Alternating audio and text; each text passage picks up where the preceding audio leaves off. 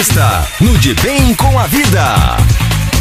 Novos estudos identificaram em laboratório que a variante Delta possui grande potencial de contaminação mesmo entre vacinados. Os dados apontam que a nova cepa consegue ser viável em 70,4% de células humanas de vacinados, frente a 17,4% da variante alfa. Pesquisadores reforçam que os imunizantes seguem com alta eficácia para reduzir infecções graves e mortes.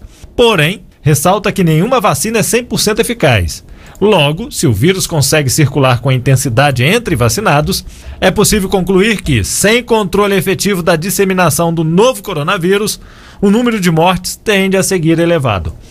Para falar sobre este assunto, nós vamos conversar agora com o imunologista e professor da Unifal, Universidade Federal de Alfenas, Paulo Márcio de Faria e Silva. Professor, primeiramente gostaríamos de agradecer a atenção e a disponibilidade do senhor em conversar conosco. E eu começo perguntando como é que o senhor vê essa discussão de uma terceira dose, principalmente para os idosos da vacinação contra a Covid-19. É, certo, Jefferson. De fato, essa discussão, né, ela ganhou força, principalmente nesses últimos dias, nessa última semana. Né, é, a gente é, assistiu até debates públicos sobre isso. É, e como é que a gente vem analisando? Então, a primeira fala assim, é uma, um, uma certa precaução, uma certa cautela, né, para que também não gere nenhuma expectativa de que é, vai ter né, essa urgência de uma terceira dose. É, isso é um, é um, processo que a população tem que entender, é um processo natural né, que vai acontecendo no caso de uma, uma doença nova como é a Covid, né, é, onde nem todos os dados ainda são conhecidos. É, então é preciso, né? Primeiro foi necessário desenvolver uma vacina, acho que a gente não pode perder o horizonte do tempo, né? Quando a pandemia começou, a gente não tinha vacina ainda disponível. É, assim que existe a vacina, começa a vacinação, então vem todos os testes também acompanhando né, sobre a eficácia das vacinas e felizmente o que a gente tem observado é que as vacinas garantem sim um excelente efeito protetor, né, haja visto se a gente acompanhar o número de óbitos, principalmente na população mais idosa, é, no período sem a vacina, no período com a vacina, é óbvio então que a gente percebe um efeito protetor muito grande dos imunizantes né, que têm sido utilizados. É, o que ocorre é exatamente como você colocou: nenhum imunizante, nenhuma vacina vai ser sempre 100% eficaz, e principalmente há uma preocupação com a população mais idosa, porque há, o sistema imunológico, ou seja, aquilo que no nosso organismo produz a defesa contra a doença, no idoso ele nem sempre responde tão bem quanto no jovem. Né? É isso também é natural, porque o organismo, com o envelhecimento, é, não só o sistema imunológico, mas os outros sistemas. Né? A gente percebe a audição já não é a mesma, né? a flexibilidade da pessoa não é a mesma, e aí o sistema imunológico também não é o mesmo do jovem. E pode responder, é, então, um, pouquinho com, com a deficiência em relação aos imunizantes. É, há, portanto, né, os estudos continuam, mesmo tendo uh, desenvolvido a vacina, os estudos vão continuar para avaliar se há necessidade ou não de uma terceira dose principalmente nesse público que é mais vulnerável. Né? É, agora, isso de nenhuma maneira deve trazer ansiedade ou expectativa, porque, repito, isso é um processo natural. Se a gente for considerar outras vacinas para outras doenças, e vou citar aqui, por exemplo, a hepatite B, é uma vacina que é aplicada rotineiramente em três doses para garantir o máximo de imunização. Né? Então, esses estudos são naturais é, e pode ser que eles indiquem né, é, a necessidade ou não. Isso vai depender do resultado desses estudos de acompanhamento das pessoas vacinadas né, para saber se a gente vai efetivamente precisar ou não de uma terceira dose. Ok?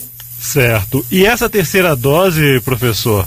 O senhor acredita que caso venha a ser viável ou necessária uma terceira dose, principalmente nos idosos, como o senhor colocou, ela deveria acontecer antes mesmo de atingirmos 80% da população vacinada ou esperar atingir esse índice para depois iniciarmos uma terceira dose?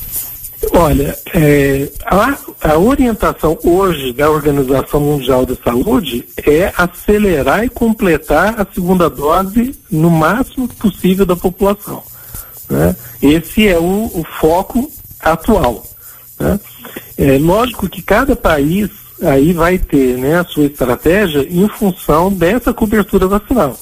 No caso do Brasil, de fato, ainda é, ainda se faz necessário um esforço para a gente aumentar esse, esse percentual da população completamente vacinada. Né? A gente está chegando agora aí já próximo de 25%, né?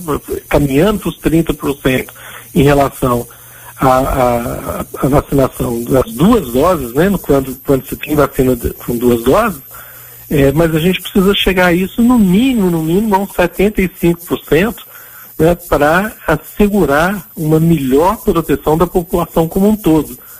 Porque, a, a, e aí eu falo em nome da Organização Mundial da Saúde, porque ela tem deixado claro que não adianta um país né, completar seu esquema de vacinação, iniciar uma terceira dose, se um país ao lado não completar a sua primeira dose, porque é isso, aí o vírus não vai deixar de circular. Né? E o, a, a importância da vacinação é diminuir a circulação do vírus no mundo como um todo. Então é importante que todos os países se esforcem o máximo né, para que chegue vacina para todo mundo. Né? E aí, em casos específicos, né, países mais adiantados poderão sim ir adiantando, se necessário for, uma terceira dose. Porque a grande preocupação hoje é com a variante Delta, né, professor? E como é que você tem visto a chegada dessa variante também aqui no sul de Minas, como nós registramos agora em Itajubá? Isso, é, é, é natural, né, que uma variante né, do vírus, ela, uma vez detectada, ela comece mesmo a se espalhar. Isso também é parte, vamos dizer, da, do ciclo natural da doença. É lógico que essa variante, ela tá, tem, é, vamos dizer, grande preocupação que ela traz, é exatamente o que você mencionou no início, a maior transmissibilidade, ou seja, ela transmite mais fácil do que as outras variantes do vírus. É, e com isso ela consegue, então, contaminar mais pessoas. É, felizmente, né, ela não vem, não está acompanhando a questão da gravidade. Ela transmite mais, mas aparentemente ela, ela não é mais é, grave, ela não causa casos tão graves é, em comparação com as outras variantes. O, o, grau, vamos dizer assim, de gravidade é praticamente o mesmo. Porém, ela de fato ela é capaz de infectar um número maior de pessoas. E curiosamente, Jefferson, o que se observa é o seguinte, como a vacinação chegou primeiro né, na população mais idosa, a Delta tem afetado principalmente a população não vacinada, ou seja, os mais jovens. Né, e isso muda um, um pouquinho o perfil também aí das pessoas acometidas. Por isso é que se observa hoje também uma maior incidência né, em, em um público mais jovem. E no caso, professor, quando se fala nessa questão da delta e vacinação, principalmente com a redução do número de casos e de mortes, podemos perceber um, um certo relaxamento por parte da população. E esse não é o momento ainda para a gente relaxar.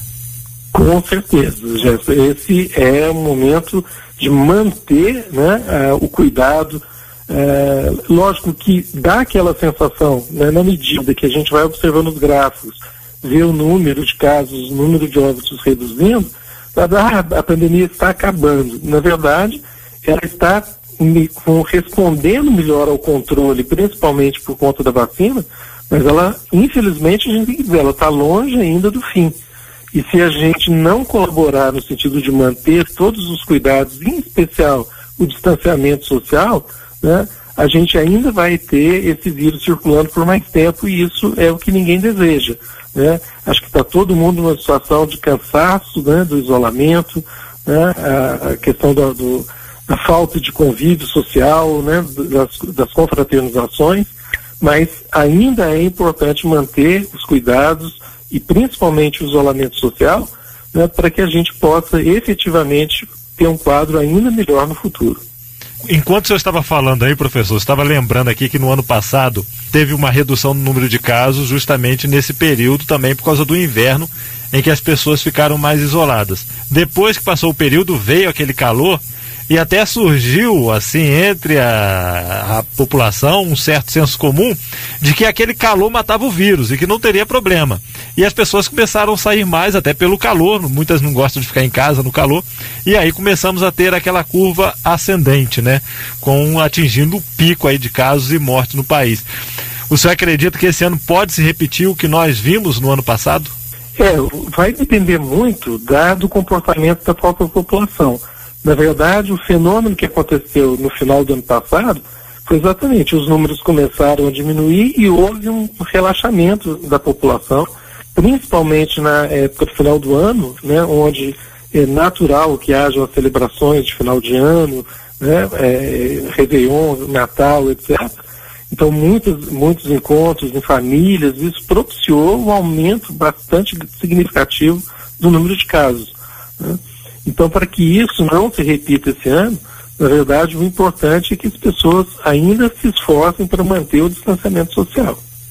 E a grande preocupação de pesquisadores, estudiosos, assim como o senhor, é de que surjam aí novas variantes e que as vacinas não surtam efeito nessas novas variantes. É, infelizmente, a gente diz que esse é um risco é, que existe. Né? É, Para nossa felicidade, né, de modo geral, até agora, é, mesmo essas variantes novas, as vacinas têm se mostrado ainda efetivas.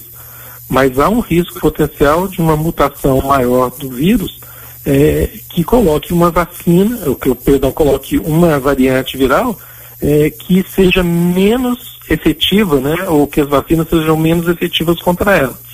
É lógico que a ciência, nesse caso, é, a gente espera vai ser muito ágil em fazer né, uma, um ajuste na vacina para dar cobertura à nova variante.